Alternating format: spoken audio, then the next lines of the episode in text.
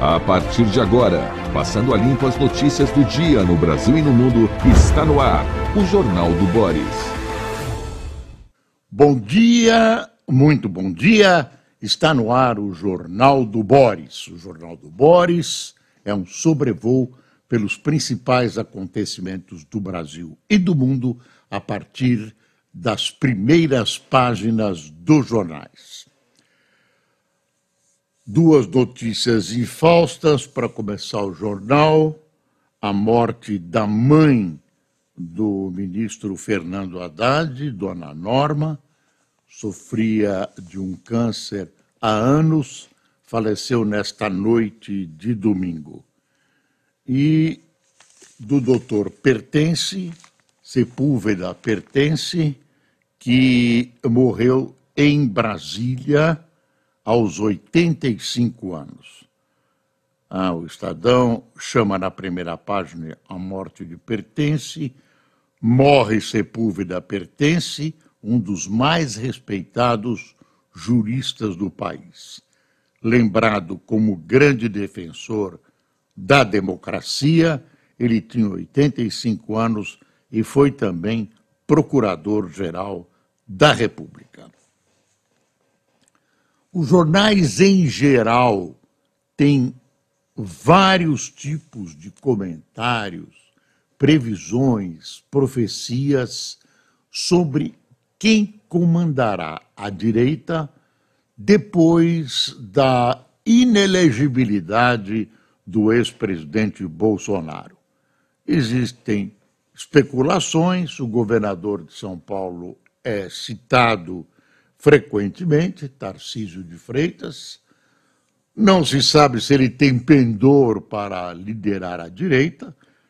Na verdade, ele tem pouca experiência política, ocupou um cargo técnico no ministério, é um governador mais voltado para as questões administrativas, mas talvez por isso mesmo possa ser conduzido a liderar o que se chama de direita civilizada.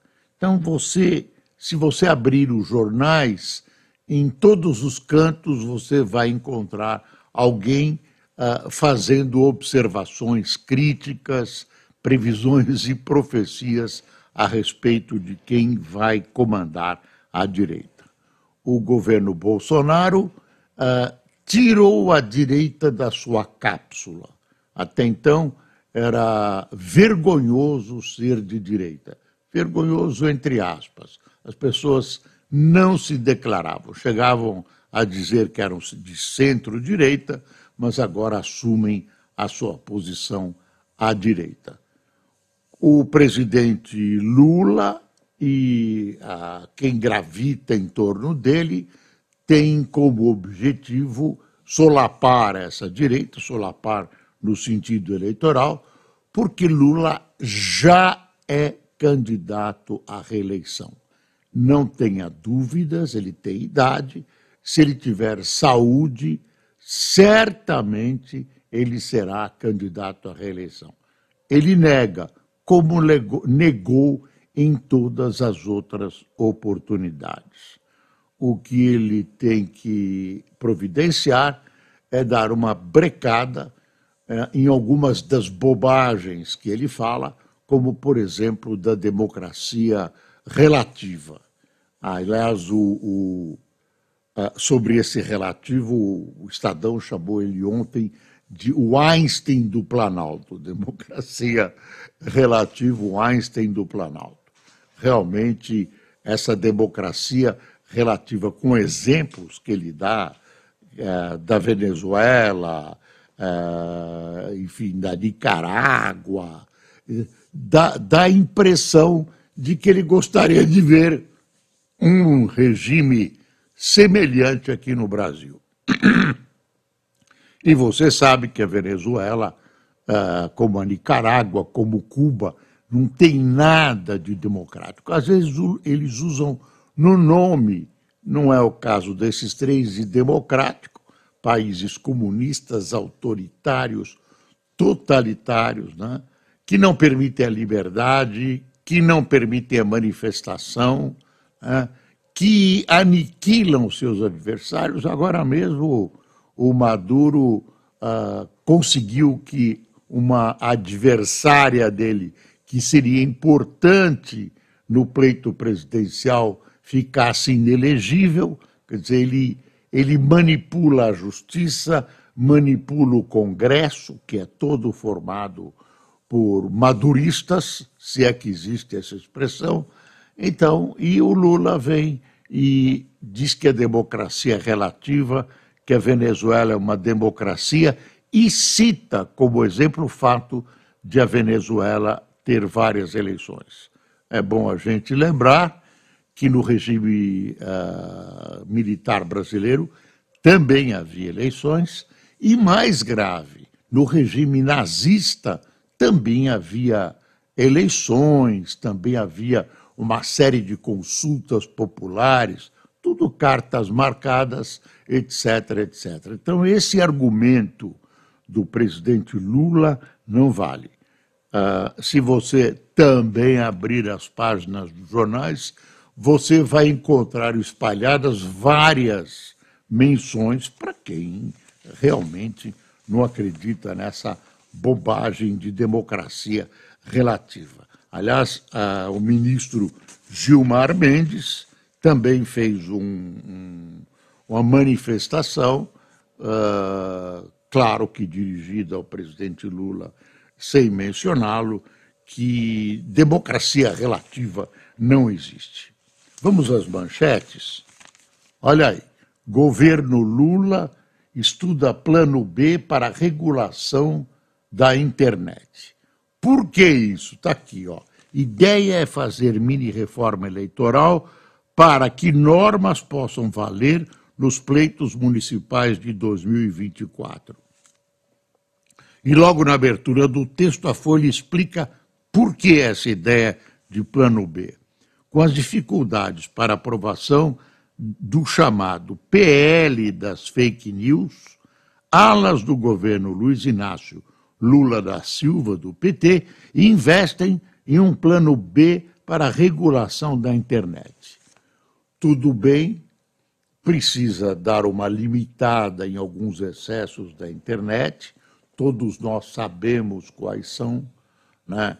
Fake news, ataques em nível pessoal, né? Uh, enfim, uh, uh, extremismos, terrorismo, tudo isso. no entanto, as fórmulas oferecidas até agora não atendem aos anseios de todos os grupos envolvidos. E mais, o perigo de você tentar regular a internet é capotar, cair do outro lado e instaurar uma censura uh, nos serviços da net.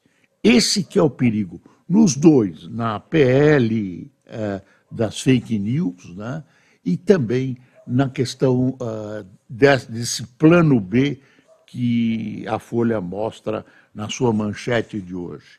O perigo que a gente tem que mirar sempre é a questão da censura. Uh, quais seriam os princípios para evitar esse tipo de coisa? O primeiro princípio é a punição. Você não vai educar, ah, vamos educar quem mexe com a internet para a pessoa ficar boazinha. Negativo.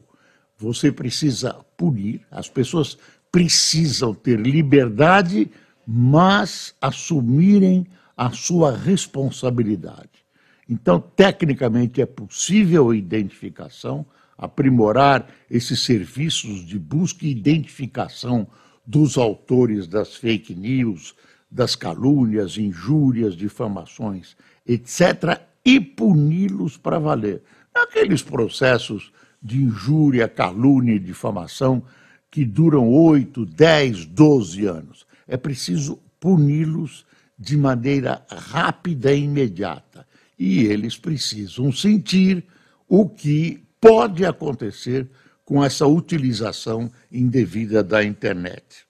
Então, são dois fatores: identificação e punição. A partir disso, você pode eh, ir buscando fatores de regulamentação.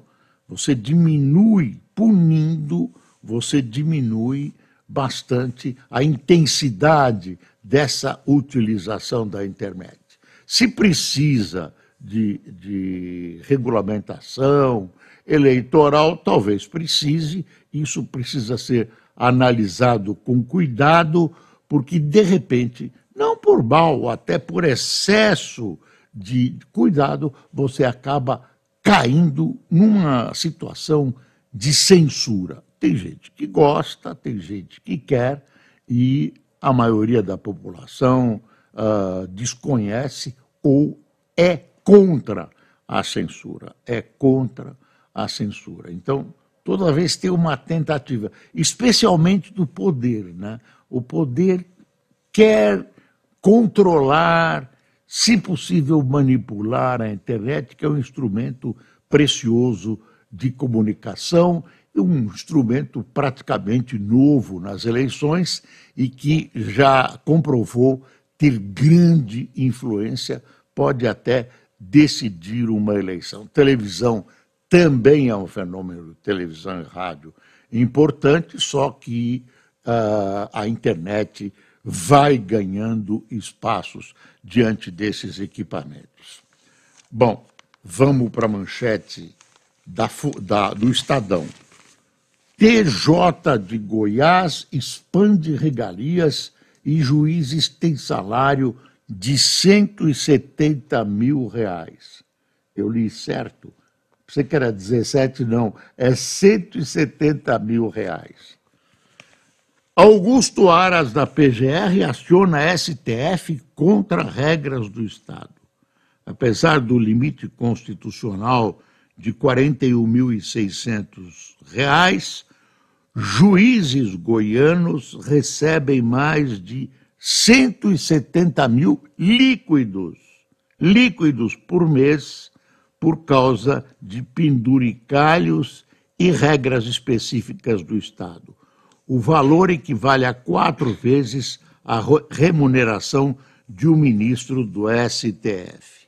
Hum, 617 mil e novecentos reais foi o valor que o presidente do TJ de Goiás, Carlos Alberto França, recebeu nos primeiros cinco, me cinco meses deste ano. Uh, aí tem um, um boxezinho né, aqui na, na, no Estadão dizendo assim: juízes federais pedem tratamento uniforme. Em carta aberta, juízes federais reclamam de vantagens bem superiores recebidas por magistrados estaduais. Os salários são de 33 mil, com duas férias por ano. Bom, vamos ser juiz? Se gostaria de ser juiz, ou pelo menos receber o salário do juiz. Dona Maria lá na favela olha isso espantada. O problema dela é encher a panela, não precisa lotar a panela, encher com alguma coisa para providenciar o almoço de hoje, porque o marido dela vive de salário mínimo depois de ter ficado desempregado um tempão. Vem um, um, um magistrado desse com um salário de, de gigantesco de 170 mil líquidos com dinheiro dos impostos pagos pela dona Maria e seu marido. Isso é uma vergonha. Isso é uma vergonha. Não quero nivelar todo mundo para baixo, mas essas injustiças, isso é uma provocação isso é uma provocação, é desconhecer a situação de seus irmãos desvalidos. Situação. Você não, não pode imaginar que o seu entorno seja de miserabilidade, que seu entorno seja da mais horripilante uh, uh, miséria, enquanto você tem é, um salário pago pelo Estado, pago por essa gente, que se você comprar uma caixinha de fósforo, se você comprar qualquer porcaria, você paga imposto, e aí isso chega a ser revoltante. Aí tem uma fotografia, aqui no Estadão, Elinho deixa o verão mais quente na Europa. Está aqui a foto. Uh, mudanças climáticas e o fenômeno El Ninho têm causado calor recorde na Europa. Na Espanha, as temperaturas chegaram a 44 graus centígrados. A ONU alerta que o continente tem um ritmo de aquecimento duas vezes mais rápido do que a média mundial. Bom, aqui em cima tem um, um, uma notícia que diz respeito aos fundadores da casa, das Casas Bahia. Família Klein. Saul contesta a assinatura do pai Samuel em documento que favorece o irmão. Oito anos após a morte de Samuel Klein, fundador das Casas Bahia, o filho Saul briga na polícia e na justiça por herança bilionária com o irmão Michael, informa Carlos Eduardo Valim. Essa coisa de. Você vê, desde que o mundo é mundo, disputam-se as heranças. Ah, um quer saber se fica com 3 bilhões e outro quer saber se fica com 2 bilhões e meio. Não são esses os números, mas a história é muito parecida. Ah, Vamos ver o Estadão. Lira adianta reunião com líderes para tentar voltar texto, votar texto até sexta-feira. Pauta de projetos na semana prevê voto de qualidade do CARF, nova regra fiscal e mudança no sistema tributário. Essa história do sistema tributário você vai ver gente entusiasmada dizendo que agora vai e ver pessoas que seriam alvo da reforma tributária, por exemplo, prefeitos e governadores, com o pé atrás, com o pé atrás. E tem uma entrevista do relator do, da reforma tributária dizendo o seguinte: olha, tem que pôr uma trava no aumento de impostos. Porque você tá, deve imaginar que cada um, cada poder, supõe que vai ganhar com a reforma tributária. Oba, vamos ganhar. E o poder uh, executivo federal está mais perto de manipular esse tipo de, de legislação né, a seu favor. Então, todo mundo fica de olho, né? e o, o, o relator diz o seguinte: olha, eu estou pensando em pôr uma trava, o texto final não está pronto. Deixa eu ver aqui uma notícia que está aqui. O governo deixou de pagar 5 bi em emendas no primeiro semestre. Deputados avaliam formas de obrigar o repasse. Quer dizer, o Brasil nessa situação, um monte de reformas pendentes e os caras pensando nas suas, nas suas vantagenzinhas, nessa coisa que devia acabar, que são essas emendas parlamentares. Não há por que parlamentar ficar recebendo emendas. Vamos para o Globo. O Globo. O Globo fala da seleção brasileira feminina que está indo para o Mundial da Austrália. Seleção goleia Chile em último teste antes da Copa. 4 a 0. A Marta entrou no fim do jogo, a grande craque. Marta está com 37 anos, diz que a última Copa que ela vai disputar é a quarta, mas ela entrou, estava cansada, foi a última a chegar de viagem. Enfim, 4 a 0. O Botafogo está aqui, é, é a grande manchete da Folha. Botafogo derrotou Vasco por 2 a 0 e continua na, na liderança do Brasileirão, agora com sete pontos de diferença. O Palmeiras empatou com o Atlético em Curitiba, 2 a 2 estava ganhando de 2 a 0. Corinthians perdeu de 1 a 0. O que mais? Ah, enfim, ah, esses são os resultados que eu tenho de cabeça. Ah, Corinthians perdeu de 1 a 0. O Santos perdeu de 3 a 0 para o Cuiabá. Triste, hein? O Santos não, não ganha há 12 partidas. Era 11, agora são 12 partidas. Uh, e o Corinthians está lá na, numa, na, na, na boca né, na, da, do, do, descenso, lá na rabeira do campeonato. É preciso tomar cuidado. Vacina contra dengue não chegará ao SUS neste ano. Imunizante tem aval da Anvisa desde março, mas governo prioriza produto nacional. Olha aí.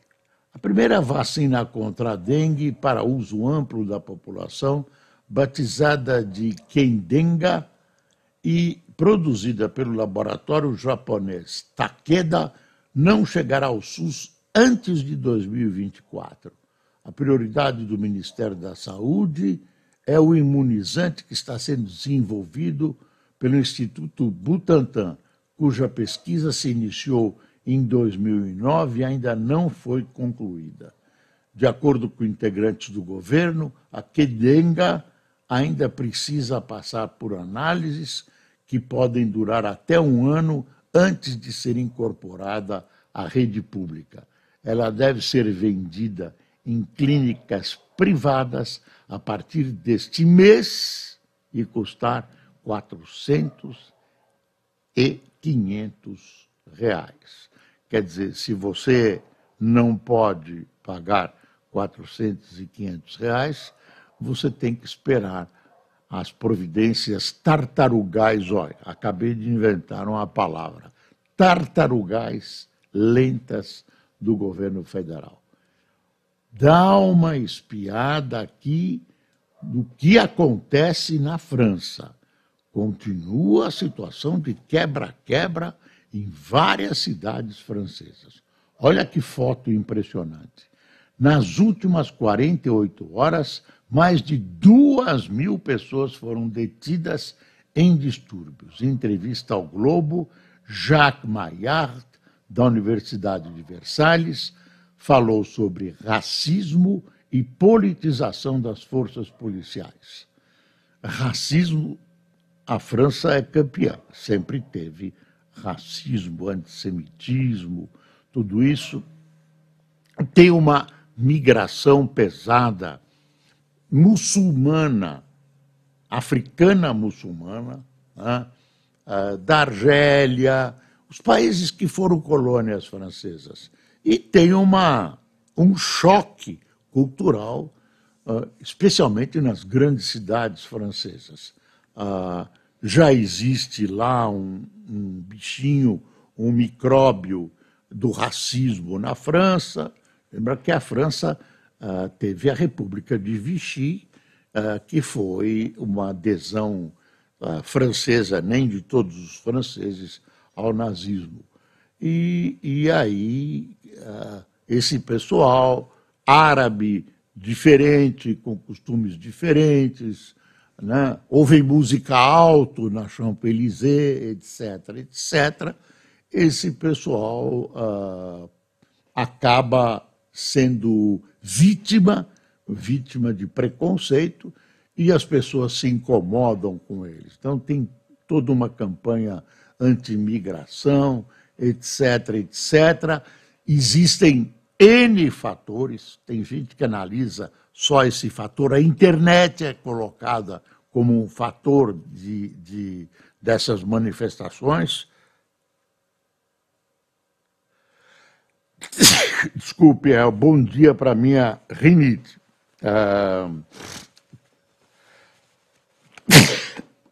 É, é, quando eu penso em determinados políticos no Brasil, eu começo a espirrar. Quando eu falo, então, é pior. Olha aí, bom, desculpe, não tem jeito. Cientistas com bolsas no exterior, olha que absurdo, reembolsam o governo para não voltar. Por medo do desemprego e descaso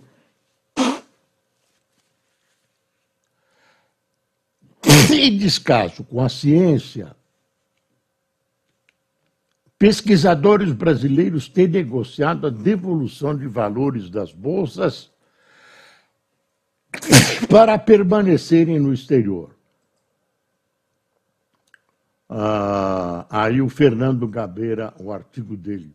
Marchamos para onde? Eu gosto dos artigos do Gabeira, sempre claros, elus, elucidativos e principalmente, se desculpe, né? elucidativos e principalmente honestos. Braga Neto avança por candidatura em 2024.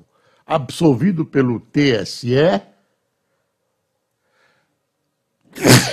ex-ministro se fortalece para disputar Prefeitura do Rio mas tem concorrência no PL.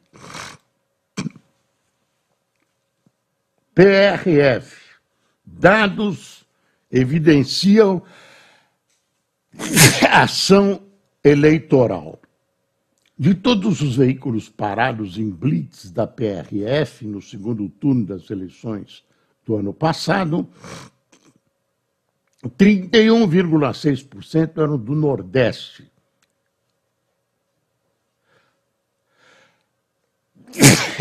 Você deve estar rindo de mim, né? Reduto do presidente Lula e região que tem somente 17,6% da frota nacional. Você viu a Veja? Rota de colisão. A vice-procuradora-geral, num documento exclusivo da Veja, a Lindora Araújo,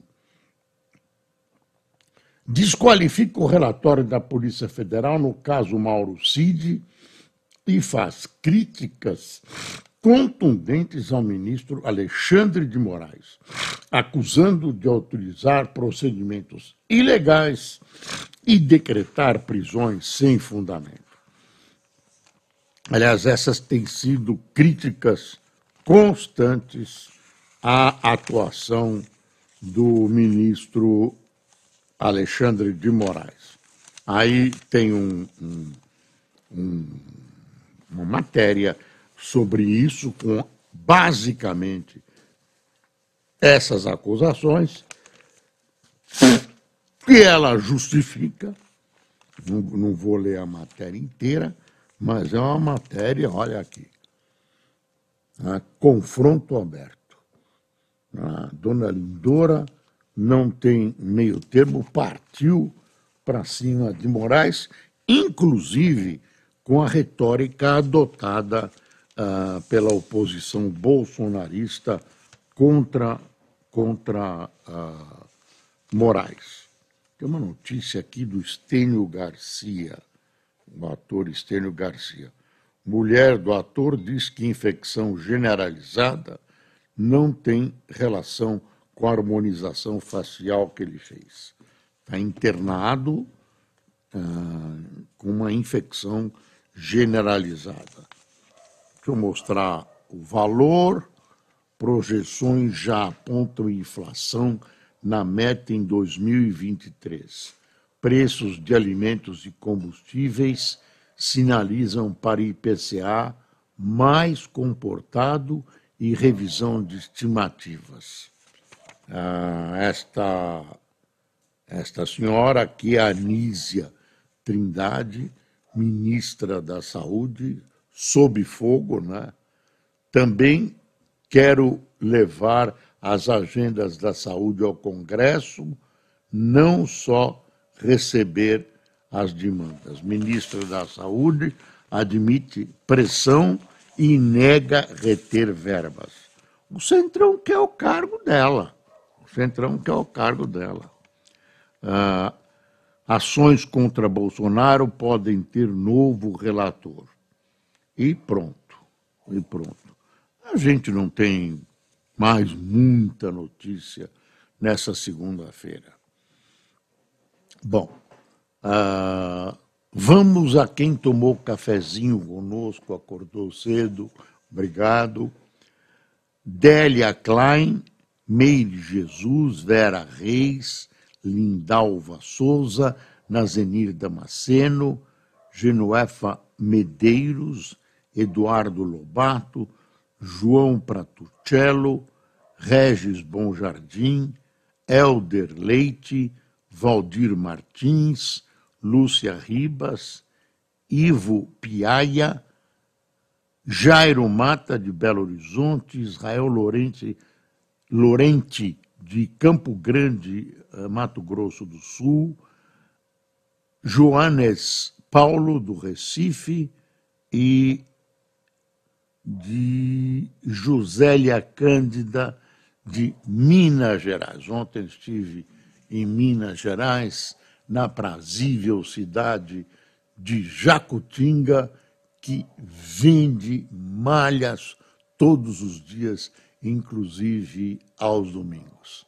É Minas Gerais, é, uma, é um estado acolhedor e o sul de Minas Gerais vive um momento econômico bom. Pessoal, muito obrigado por sua atenção. Até amanhã e tenham um bom dia.